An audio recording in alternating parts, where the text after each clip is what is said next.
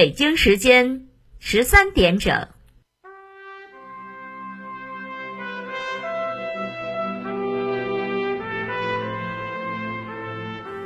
历史与诉说，亲历与真相，欢迎收听广播剧场。《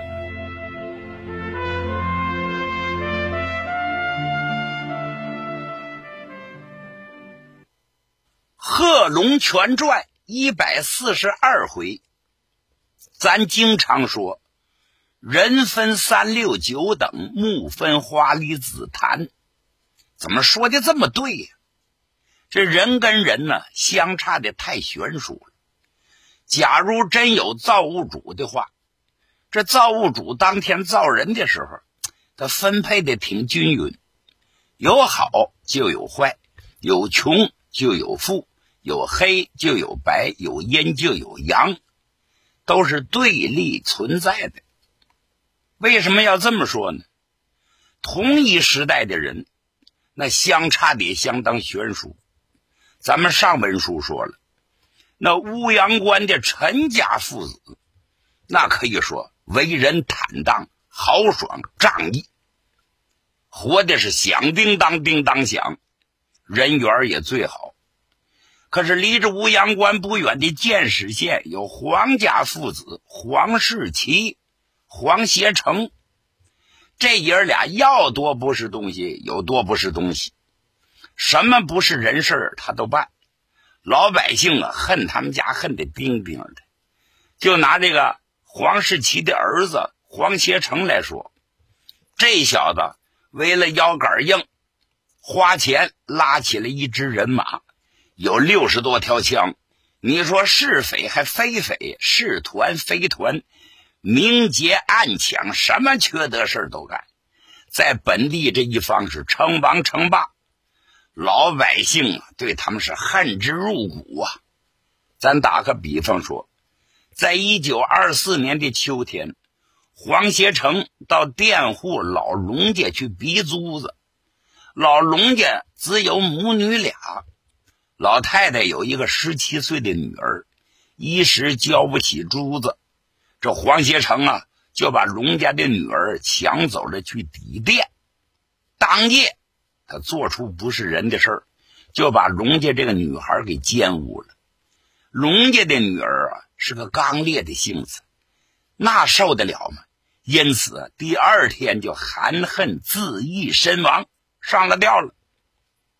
好事不出门，坏事传千里。消息传出来，村民们闻知此信，个个是义愤填膺，骂死了黄学成了。但是惹不起他呀。后来这个事儿啊，被陈连振父子得知信儿了。这陈连振咱说过，他是私塾先生出身，文笔也相当好。为了报答这个不平，他连夜。替老龙家写了状词，就告到县上去了。说老黄家怎么鱼肉乡里，怎么逼死人命。这官升堂一看，人证物证俱实啊！这官府再想袒护老黄家，他也无能为力呀。所以没有办法，只好受理这个案子，把这黄协成啊，像模像样的也押到大牢里头，走走形式。后来官儿做了了结，判定黄学成家赔款赔银子，给人家对方老龙家拿出损失费，给人家买棺材、赔偿金等等等等，这才了事儿。可这个事儿过去之后，老黄家就打听了，说这谁把我们家给告了？还不是老龙家？一打听是老陈家陈连振父子。心说：“陈连镇呐，陈连镇，你走你的阳关道，我过我的独木桥，井水不犯河水呀，你犯得着多此一举吗？你这不是没事找事干吗？好小子！既然你给我按下绊子，我也绝不能饶你。因此，双方就结下了这个梁子了。到了一九二五年的九月，有一对男兵，哎，住在黄家村当时啊，这男兵跟土匪也差不多少。敲诈老百姓，勒索老百姓。黄协成跟这南兵的一个小头头，这人姓丁，叫丁班长，处的不错。黄协成啊，经常请他喝酒，经常请他吃饭，就把一肚子的委屈跟这姓丁的班长说了。这班长一听，把胸脯拍的啪啪响。哎呀呀呀，这算个什么呢？不是就陈连镇吗？一个破教书的吗？你不就想出这口气吗？啊？那行，交给我了。哪天我带着几位弟兄去，砸他一家伙，哎，让他栽个大跟头，让兄弟你出出气。多谢多谢。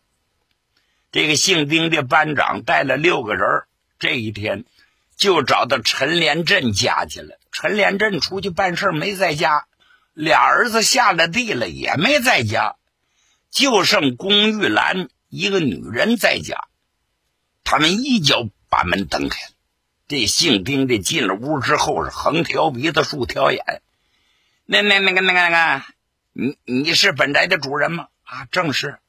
各位老总有事儿，有个叫陈连镇的是你啥人？那是我当家的，他跑哪儿去了？他出去办事还没回来。他妈的嘞，欠我的钱不给他躲债呀！啊，来，弟兄们。看什么值钱拿什么，这不讹人吗？谁认识他呀？谁欠过他钱？那六个兵，这伸手翻箱子倒柜抢这个拿那个，那龚玉兰能答应吗？你们要干什么？光天化日，乾坤朗朗，你们私闯民宅，你你们想当土匪怎么？什么他妈的？谁是土匪？你没看我们穿的是什么？我们是国家的军队。你竟敢骂国家的军队是土匪！你要想找揍，过来薅住龚玉兰的头发就要打。哎，可巧正在这么个时候，老大老二从地里回来了，听着屋里的又喊又叫，不知道发生什么事了。老大陈宗瑜从仓库里拽出把砍刀，老二陈宗元拿出一把标梭来，两人就闯进房中。一看屋里是乱七八糟，几个陌生人都穿着军队的服装，正在这瞎翻呢。母亲还要挨打，哥俩见此情景，眼睛都红了。那陈宗宇咔嚓一刀就砍倒一个当兵的，另一个当兵的刚一张嘴，那意思说你敢砍国家的军人，这话没等喊出来呢。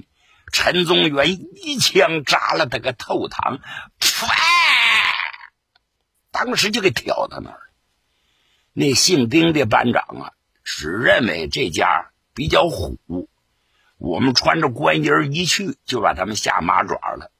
没想到老陈家父子是这么邪乎，瞪眼敢杀活人呐！军队也敢宰，两个弟兄都丧命了。他见势不好，踢开后窗，户领着那仨人就跑了。这哥俩可也没追，摊了人命了。国家的军队呀，如果上面查起来，怎么交代呀？哥俩也有点后怕，但是大丈夫做了不悔，悔了不做。这事儿已经发生了，爱怎么地怎么地吧。哎，后来啊，真犯了案了，官府纠察下来了。但是事出有因呢，那屋里的现场都在那摆着呢，这官也不好做处理。最后官为了发财呀，就罚陈家父子拿出一千二百吊钱来了事儿，做罚款了事儿。在当时来讲，一千二百吊那是钱呐，拿得出来吗？你也拿不出来，就得偿还人命官司。后来，陈连镇一咬牙，把祖传的十亩水田卖了，把家里老房子卖了，之前的东西典当了。乡亲们在帮着，勉勉强强把这笔钱拿出来了，这官司才算了事。陈家父子也得了解情况，说我们不认识军队，军队怎么跑我们家来了？这一调查了解，知道是黄家父子给挑拨离间的，是他使的坏。因此陈家父子是更恨黄家父子。后来考虑到人单势孤啊，光我们爷儿仨或者一家四口人解决不了问题呀。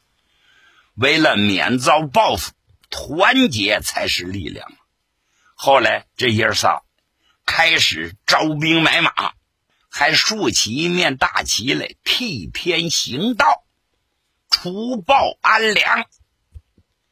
本来这陈家这人缘是非常好，专门替旁人抱打不平，老百姓有口皆碑，挨欺负的人是属于多数啊，因此纷纷前来报效，前来报名。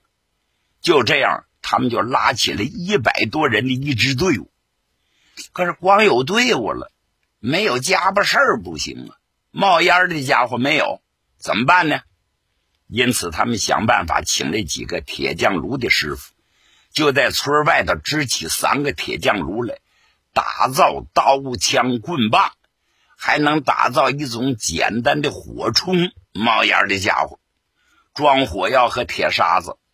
哎，那也比冷兵器啊多少的进步一些。每天也进行操练，大旗在村口是顺风飘摆。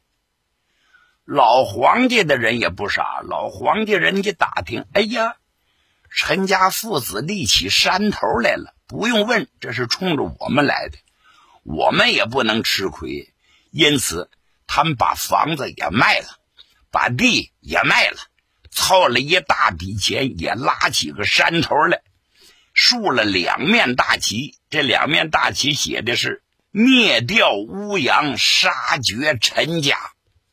这矛头直指陈家父子，这两头就开始对着干了。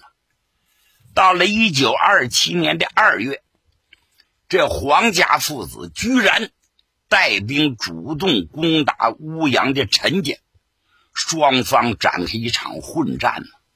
一句话简短：互有伤亡，两败俱伤。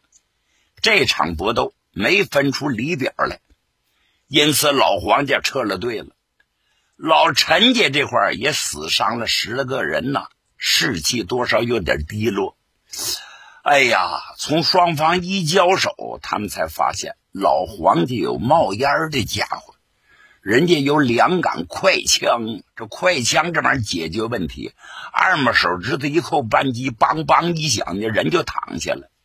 这仗接下来怎么个打法呢？后来手下人向他建议。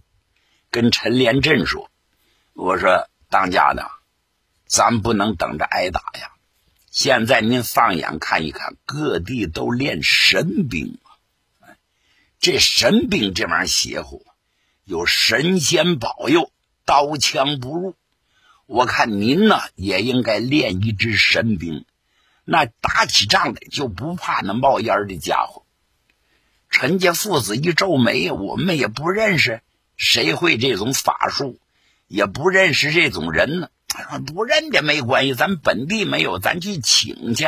这提建议的人还说，在巴东啊，那些神兵都挺有本事，呃，应该把巴东的两位神人给请来。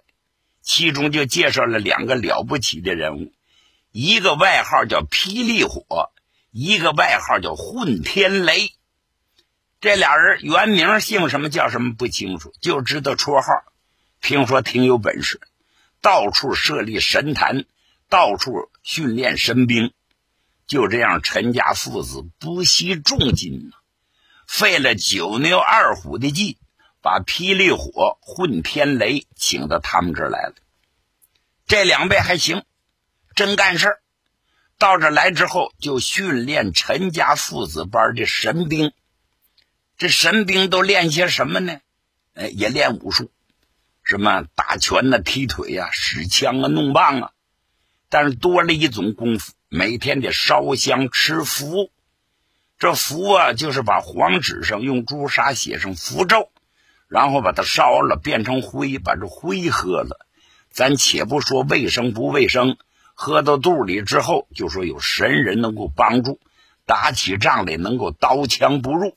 还有神仙相助，所以这神兵凡是吃了符的，都觉着我有神仙保护了，因此我死不了了，我什么都不怕。因此，陈家父子手下的人士气大振呐。此后，跟老黄家也交了两次手，每一次都是黄家人吃亏，陈家父子占了便宜。嗯，陈家父子高兴了，看来请来两位神人，请对了，从今以后就不挨欺负了。但是黄家父子吃了亏了，自然不能善罢甘休啊。半年之后。他们用重金请来了贵州托客六十余人。那又说啥叫托客？托客呀，是土匪的代称，其实就是土匪。这土匪是干嘛的？就是为挣钱，就是为享受。谁花钱多，谁雇我，我就给谁卖命。黄家父子不惜重金呢，请来这六十多个亡命徒。这些亡命徒拿了老黄家钱了，自然得给老黄家办事儿。老黄家的人向他们一说，这陈家父子如何如何了得，他们手下有神兵，打起仗来如何勇敢。托克一笑：“嗨呀，那叫唬人呢！就是神仙还能架住冒烟的家伙吗？一打他一个透堂啊！你你等喜信吧，看看我们怎么收拾他。”结果这六十名托克。黄家父子配合着，又向陈家父子发动攻击。您真别说，陈连镇有头脑，早就派出探子去了，打探黄家父子的一举一动。那边请来托客，如何要攻打老陈家？老陈家事先得着信儿了，赶紧把两位法师请出来。两位法师说：“这么办？有备无患，咱呢埋伏在半道上。”他的大兵只要一来了，咱们两面发起攻击来，打他个首尾难顾。这叫先下手的围墙，后下手的遭殃，准保一举成功。陈家父子听说有理，就这么事先在半道上做好了埋伏了。冒烟的家伙没有，就准备石块，准备一些瓶子、瓦罐等等等，埋伏好了。老黄家的人和这些托客不了解情况，大摇大摆正往前走着的可了不得了，就听见一棒锣响，嘡啷啷喊声大震两面高坡上灰瓶炮子瓦罐瓶子石块像雨一样就飞起来了。黄家父子有点大意了。这些土匪呀霸道惯了也没拿这神兵当回事没想到中了埋伏了。这突如其来的打击他们是猝不及防损失惨重啊。躺下一片受伤的和死亡的，剩下的逃之夭夭。黄家父子是抱头鼠窜，算保住了狗命。陈家父子的神兵是大获全胜啊！这一仗打下来。缴获了十条冒烟的家伙，还不少的子弹。陈家父子如获至宝，更高兴了。这一下，陈家父子的神兵声望大增，上这儿要求入伙的人陆续不断，人马扩展到二百多人呢。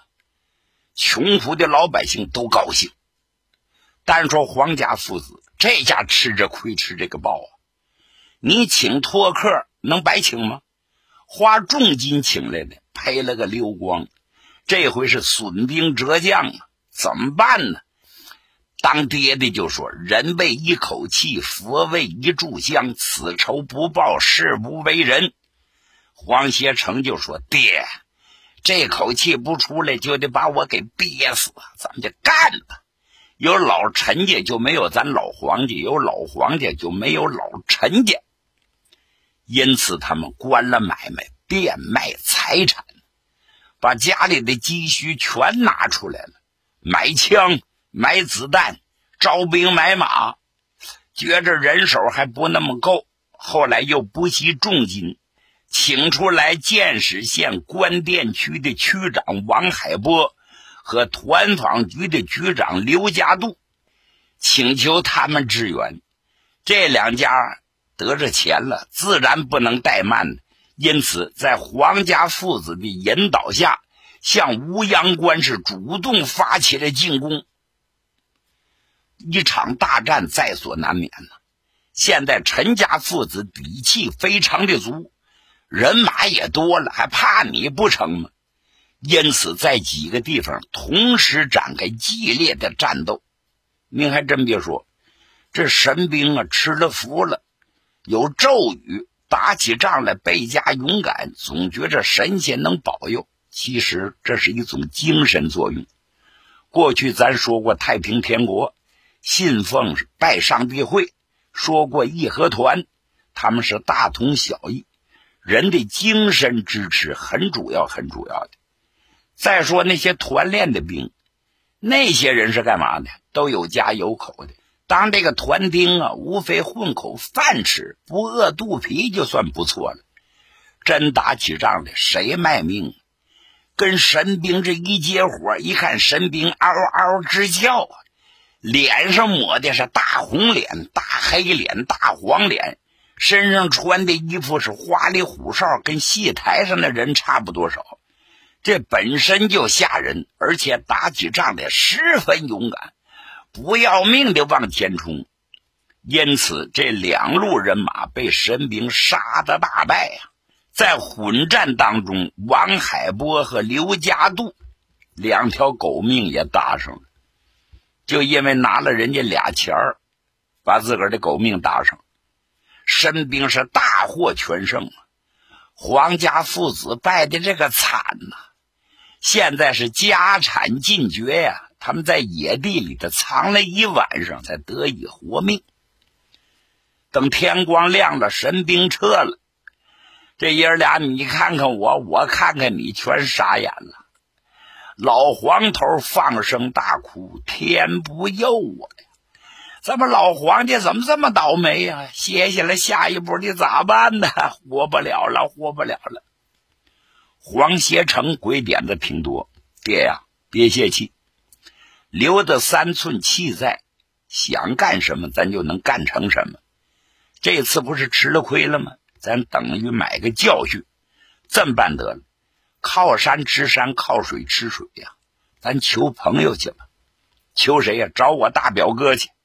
我大表哥在五峰县湾潭，那是头把手，姓孙，叫孙俊峰啊。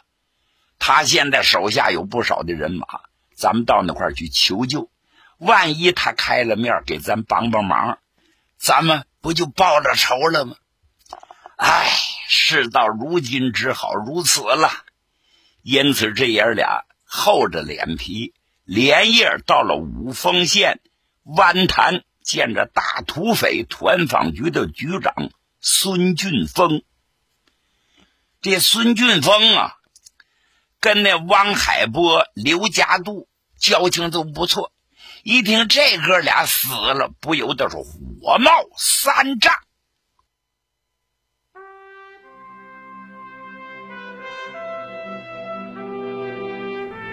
听众朋友，今天的广播剧场就为您播送到这里，欢迎您的收听，请您在明天的同一时间继续收听广播剧场。